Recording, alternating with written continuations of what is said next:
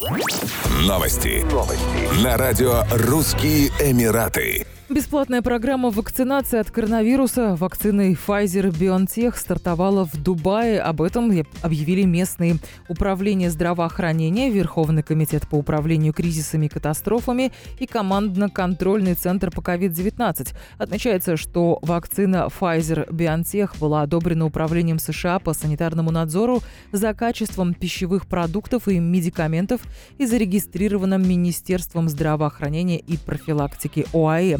На первом этапе, по сведениям Управления здравоохранения Дубая, вакцинацию пройдут жители ОАЭ четырех главных категорий. Граждане и резиденты ОАЭ в возрасте от 60 лет, люди с хроническими заболеваниями и особыми потребностями, передовики в борьбе с COVID-19 в государственном и частном секторах, работники жизненно важных секторов экономики и члены общественности – которые изъявят желание пройти вакцинацию. Зарегистрироваться на вакцинацию можно по телефону горячей линии 800 342 или в мобильном приложении управления.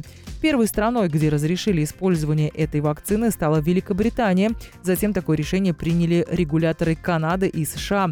Pfizer и BioNTech оценили эффективность разработанного ими препарата в 95%.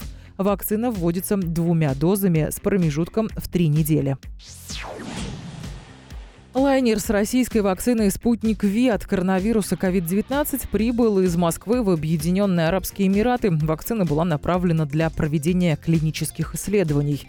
Третья фаза клинических испытаний российской вакцины от коронавируса COVID-19 «Спутник Ви» стартовала в Абу-Даби в начале декабря 2020 года. К участию в испытаниях приглашены 500 волонтеров. Испытания проходят в рамках кампании «Вакцина для победы». Волонтеры должны быть резидентами Абу-Даби в возрасте от 18 лет, не иметь в анамнезе COVID-19, а также других инфекционных и респираторных заболеваний в течение 14 последних дней. Добровольцы также не имеют права принимать участие в испытаниях любых других вакцин. Они получат две дозы вакцины в течение 20 дней, после чего будут проходить регулярные обследования и проверки состояния здоровья, в том числе в режиме онлайн. Участники клинических испытаний российской вакцины получат компенсацию, сумма которой может достигать полутора тысяч дирхамов. Еще больше новостей читайте на сайте RussianEmirates.com